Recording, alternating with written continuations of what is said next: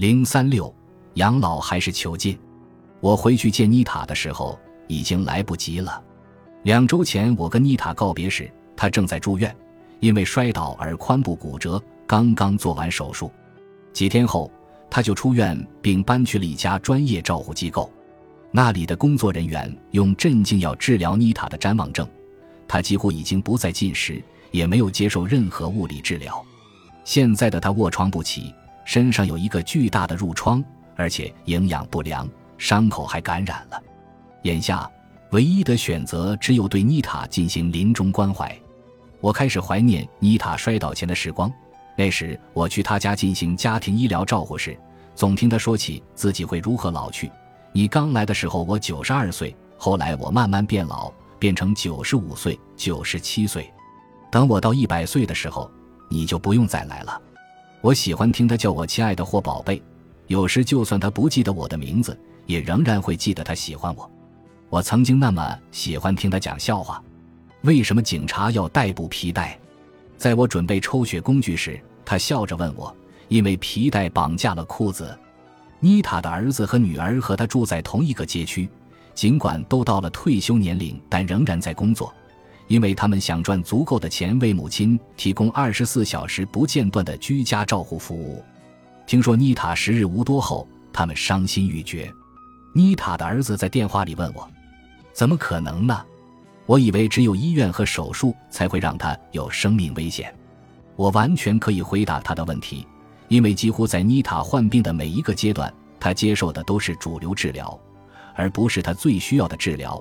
也不是对衰弱的老人最有益的治疗。现在越来越多的医院为髋部骨折的老年患者提供骨科和老年病科的协同治疗。外科医生负责修复髋关节，老年科的医生负责手术之外的其他问题，包括控制其他各类病症和满足患者的生存需求。通过这种协同治疗，患者可以更快速地进行手术，避免一些不必要的检查。降低患上谵妄症的风险，更早出院，而且在出院一年后更有可能恢复行走能力，不让骨折影响他们的生活质量。医院并不是唯一会造成问题的因素。我一直提醒自己要忍住，别在妮塔的儿子面前说我早就提醒过你。妮塔的儿子在休假前曾告诉我，他们正在考虑让妮塔搬进他现在住的这家照护机构，因为离家很近。这样，我们上下班的路上就能去看他。我没有直接告诉他这家机构的风评有多差，而是极力推荐了另外两家更好的机构。现在我后悔了，当时应该再强调一下选错护理院的后果，并告诉他，不论妮塔住进哪一家照护机构，他们都不能妄想当甩手掌柜，并天真的以为照护机构会完美的处理所有问题。事实上，后者甚至都无法有效处理这些问题。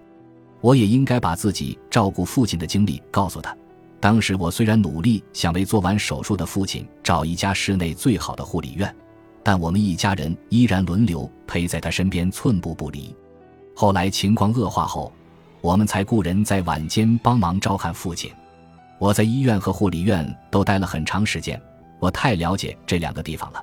所以我很清楚，如果家人不陪在老人身边，那么情况很可能会变得糟糕透顶。妮塔的家人以为医院的医生和负责出院安排的工作人员都有能力提供妮塔所需的出院指导。事实上，如果和大多数医疗专家进行面对面的交谈，你就会发现，他们似乎都很清楚，大多数护理院只会缩短老人的寿命。但由于医院的治疗质量和医疗资源的最优分配都与患者的出院情况密切相关，所以医院不断给医护人员施压，要求他们在患者完成计划时间内的诊疗后，尽快安排患者出院。而这些负责出院工作的医生往往缺乏门诊医疗、老年医学、医疗运输和家庭医疗照护方面的专业知识，因此对他们来说，向尚未准备好回家休养的患者推荐护理院，就是最佳且最简便的方法。但问题在于，他们对护理院的情况也并不了解。二零一七年，一篇发表在医学杂志上的文章调查了医院的医生将患者推荐到护理院的过程。文章提到，医院施加的压力加快了患者的出院速度，进而将专业疗养机构看作一张安全牌。文章还提到了医院内部缺乏出院决策机制，也没有匹配患者需求和疗养机构特点，对当地疗养机构的质量和患者入住结果也知之甚少。这一普遍现象解释了为什么在我的劝说之下，一心想为妮塔提供最优照护的家人，最终仍把她送去了一家服务质量很差的疗养机构。法国作家安妮埃尔诺在《一个女人的故事》一书中描述了他母亲人生中重要的转变，而这些转变几乎每天都会在老年人身上发生。在一个温暖的日子里，埃尔诺的母亲突然晕倒，被送至养老院的医疗部门。并在那儿补液和进食。几天后，埃尔诺的母亲觉得自己已经恢复正常了，但他当时没有意识到，他所谓的正常也并不如从前。埃尔诺写道：“母亲坚持要离开养老院，还威胁说，否则就从窗户跳下去。但是医生说他已经无法独自生活了，建议我把他留在养老院。不过，最终埃尔诺还是把母亲带回了家。”接下来发生的故事都浓缩在书中的这句话里。回家之后，他的人生故事就暂停了，因为社会上已不再有他的一席之地。其实故事没有真正暂停。随后，埃尔诺描述了母亲的意识混乱、自己的车祸、母女俩的愤怒，还有母亲的健忘、幻觉以及奇怪的饮食习惯和住院经历。在医院里，护士不得不把他绑在椅子上，因为他不停地试图从病房里逃出去。在那之后。埃尔诺把母亲送进一家护理院，那是一栋位于医院背后的现代大楼，听起来很不错，管理也很智能。有一天晚上，埃尔诺去护理院看望母亲，当时是下午六点半，但母亲已经睡着了。他穿着一条衬裙，睡在皱巴巴的床单上，抬着膝盖露出自己的私密部位。病房里的温度很高，住进护理院的短短几周内，他就失去了自尊。他可能吃了药，也可能是感到很无聊。这些住在护理院的老人从不把自己视为住客或患者，而往往自称犯人。走在大多数护理院的走廊里，你都会看到停在四处的老人，有的在睡觉，有的在凝视某处，有的则在尖叫。这里的气味和家里完全不同，食物也是如此。工作人员都穿着统一的制服，而不是自己的衣服。他们的工资很低，有些人选择这份职业是因为喜欢和老年人相处，但更多人只是想要这份薪水。对他们来说，这份工作是可选范围内的最佳选择。很多时候，住在这儿的老人和在这儿上班的工作人员都不想待在这个地方。被社会抛弃后，老人被送进护理院，还经常被贴上老顽固或难相处的标签。他们的这些行为。拒绝自己不喜欢的照护，或试图逃离像监狱一样把自己囚禁起来的地方，都不能算作理性的自我保护。妮塔最后住进了那种地方，本质上来讲是一个让他失去生命的地方。那里的环境和气味就像一家劣等医院，和家庭环境没有任何相似之处。在那里，老人被绑起来，大声喊叫，但无人问津。这种现象虽不普遍，但时常发生。问题是，到底多久发生一次才能算作不正常现象呢？如果你很爱一个人，或者内心认为需要帮助的人类都应该得到友善的对待，那么你的回答极有可能是一次都不应该发生。人们常常认为是现代社会的老人变得和过去不同了，过去的老人都是留在家里由家人照顾的，但事实上，为老人提供基层医疗保健的养老机构已经有数千年的历史。从某种程度来说，过去对养老机构的需求甚至比现代社会更大，因为在人类历史的大部分时间里，高龄老人活着时，孩子通常已不在人世。值得一提的是，尽管随着时代变迁，养老机构的运作方式有所变化，但从古到今，他们几乎都是以两大阵营存在的：同情派和厌恶派。退休制度和退休金直到十九世纪末和二十世纪才分别在欧洲和美国出现。在此之前，所有不富裕的人，也就是大多数人，或是没有家人和朋友照顾的人，为了自给自足，都不得不继续工作。当疾病和年龄迫使他们无法再从事任何工作时，他们就会陷入贫困和无家可归的生活状态。在某些时代，人们步入这一人生阶段后会饱受折磨继而死去；而在某些时代，这些人则会被送去济贫院或贫民区，和罪犯以及精神患者住在一起。当时，无论多少岁，没有工作能力都被视为一种不良的品格。因此，有关部门常常会把这些人从大街上赶走，将他们塞进寒冷、肮脏、只提供极少食物的社会机构，而这样的生活条件连流浪汉都不愿接受。不过，也有宗教组织或政府出于对老年人的同情，为他们建造满足生活需求的机构设施。在各个时期的各个国家，这两类养老模式反复出现。在罗马帝国时期，由君士坦丁堡率先建立并发展了一种叫做 Gero Camia 的养老院体系。建造这些房屋的初衷，并不是让老年人离开大众视线，恰恰相反。罗马皇帝每年都会特地拜访住在那儿的老年人，以肯定这个群体中潜在的政治力量。在基督教发展早期，修道院经常会为年老体弱的人提供食物、住处和照料。这些热情友好的服务就是现代医院和医疗机构的起源及雏形。不过，他们更侧重于日常照料而非医学治疗，所以功能上更接近现代护理院。基于这些当地机构对老年人的帮助，拜占庭的统治者、教堂和慈善家开始在全国各地的修道院周边建立护理院，以此确保当人们生病、衰老或残疾时，无论住在哪里，他们都能在附近找到护理院获得帮助。尽管老年人总是需要帮助，但在宗教统治的年代，他们具有精神层面的价值，因为他们被认为更接近上帝。而当权力由教会移交给国家时，老年人的精神价值不复存在，他们转而变为一种社会问题。将羸弱的老年人与社会隔离，并以此作为控制或惩罚他们的手段，往往只是权宜之计。将需求类似的人集中在一起，有助于集中相关社会资源，尽管这会导致社会系统性的隔离和人性丧失。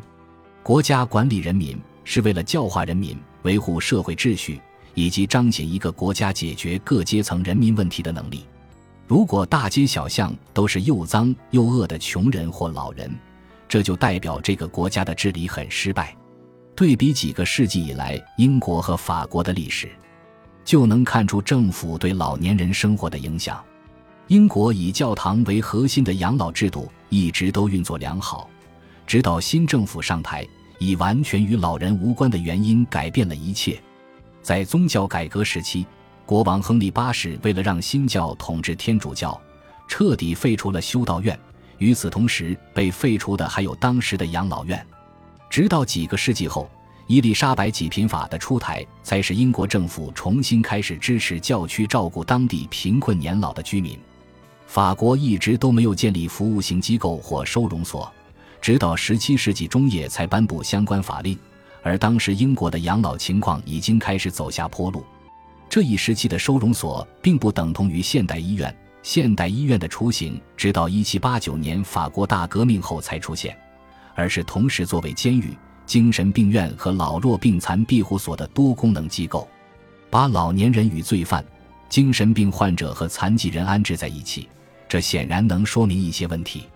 尽管如今这些不同群体的生活已分隔开来，但多年以来，人们对这些人的基本态度几乎没有太大改变。每一类都被贴上开销巨大、拖累他人、没有社会价值的标签。从一开始，照顾这些弱势群体的方式就引起了诸多怀疑，比如将他们隔离在社会之外，是为了给他们提供所需的关心、帮助和治疗，还是为了实现其他社会目的？许多人声称，将罪犯隔离可以保护大众安全；将精神病患者和残疾人隔离，是将监护和治疗患者的责任移交给政府，分担他们家人的压力。如果这么做是为了实现对大众的保护，这就意味着把健康正常人的生活建立在弱势群体完全不存在的基础上。人们自在地过着自己的日子，生活里看不到不健全或拖累他人的人。并想当然地认为自己一辈子都不可能陷入这样的困境，于是各个国家都有越来越多的家庭放弃他们应该背负的赡养义务。有时，那些身患重病的人不想拖累家人，拒绝住在家里或接受治疗，最终只能流落街头。历史长河滚滚，但养老情况变化甚微。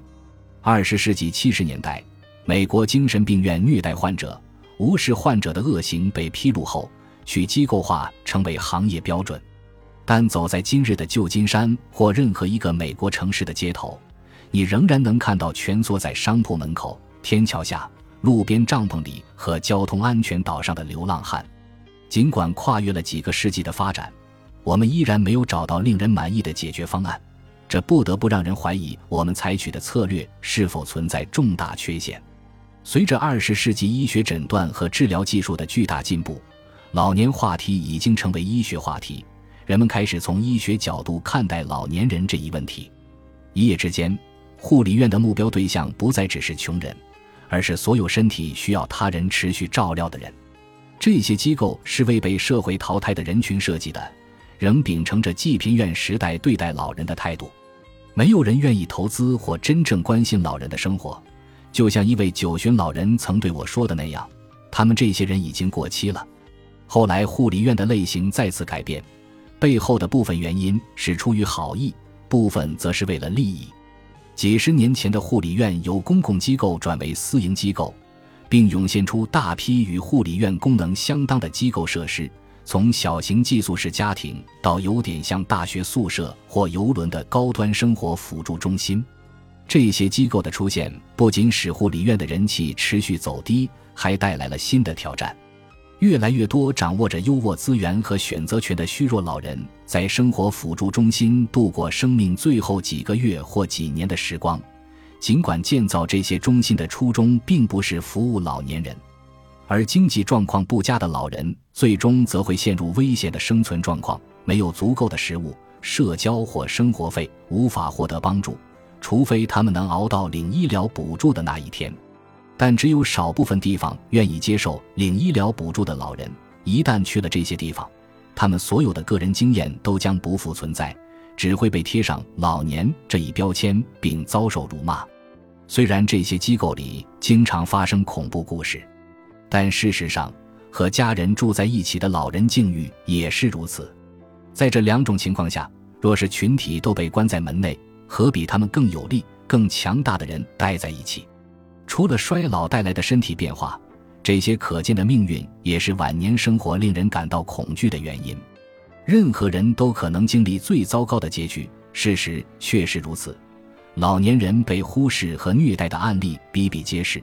无论其处于哪个社会阶层，拥有什么教育背景，或在哪个国家，如今在哪里度过晚年的选择确实比以往任何时候都多，但真正让人满意的选择仍然很少。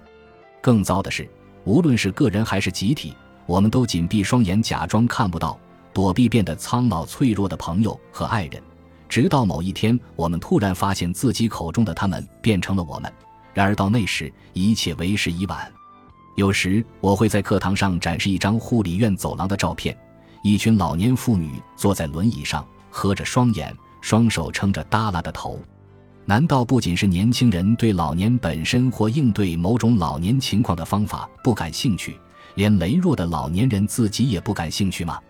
纳舍尔指出，如果老人被分配做一些轻松的工作，他们就不会精神崩溃。而且衰老的速度和程度也远低于那些终日无所事事、只能坐在长凳上发呆的老人。马乔利·沃伦也提出了类似的观点。他在西米德瑟克斯遇到过众多精神错乱、几近崩溃的老年患者。他坚持认为，只要处于一个更加积极愉悦的环境中，任何人的生命状况都能有所改善。而且，探索任何残疾人的康复潜力都是极富价值的过程。后来，沃伦的患者中有很大一部分都回到了自己的家，即使是那些病情改善不明显的患者，也都过上了更加舒适、更加充实的生活。一九五零年，也就是沃伦改造老年病房的十五年后，英国卫生部宣布，济贫院时代已成历史，地方政府都在规划建造让老年人生活舒适、保有尊严的小型养老院。过去主人和囚犯的关系已一去不返，取而代之的是更接近酒店经理和客人的关系。但历史的浪潮日新月异，不同年代的政府都只是从有限的武器库中选择武器。二零一六年，在旧金山湾区超级碗大赛前，市长要求流浪汉搬迁，把他们赶去偏僻的地方，并且只提供帐篷。同一年，地方报纸刊登了关于无家可归的老龄化人口的文章。护理院肩负着超乎寻常的重任，照顾失败者。这是电台主持人罗宾杨在此时此刻这档节目中的评论。虽然我们一直在使用护理院，纷纷把挚爱送去那儿，但我们内心都希望自己的晚年生活不会沦落至此。而护理院也从未获得充足的社会资金。如今，我们把他接回家了，或他现在住在家里，听起来要比我们把他送回护理院了。他会在那里度过无聊又无趣的晚年生活，或他现在住在护理院，因为我们无法抽身去照顾他。这些话好得多。当然，将如此复杂、多元，甚至某种程度上具有结构性的问题归咎于个人，是最简单的解决方法。但起码最后那句话还应该再加上：鉴于我们的社会在赡养老人方面给予的支持微乎其微。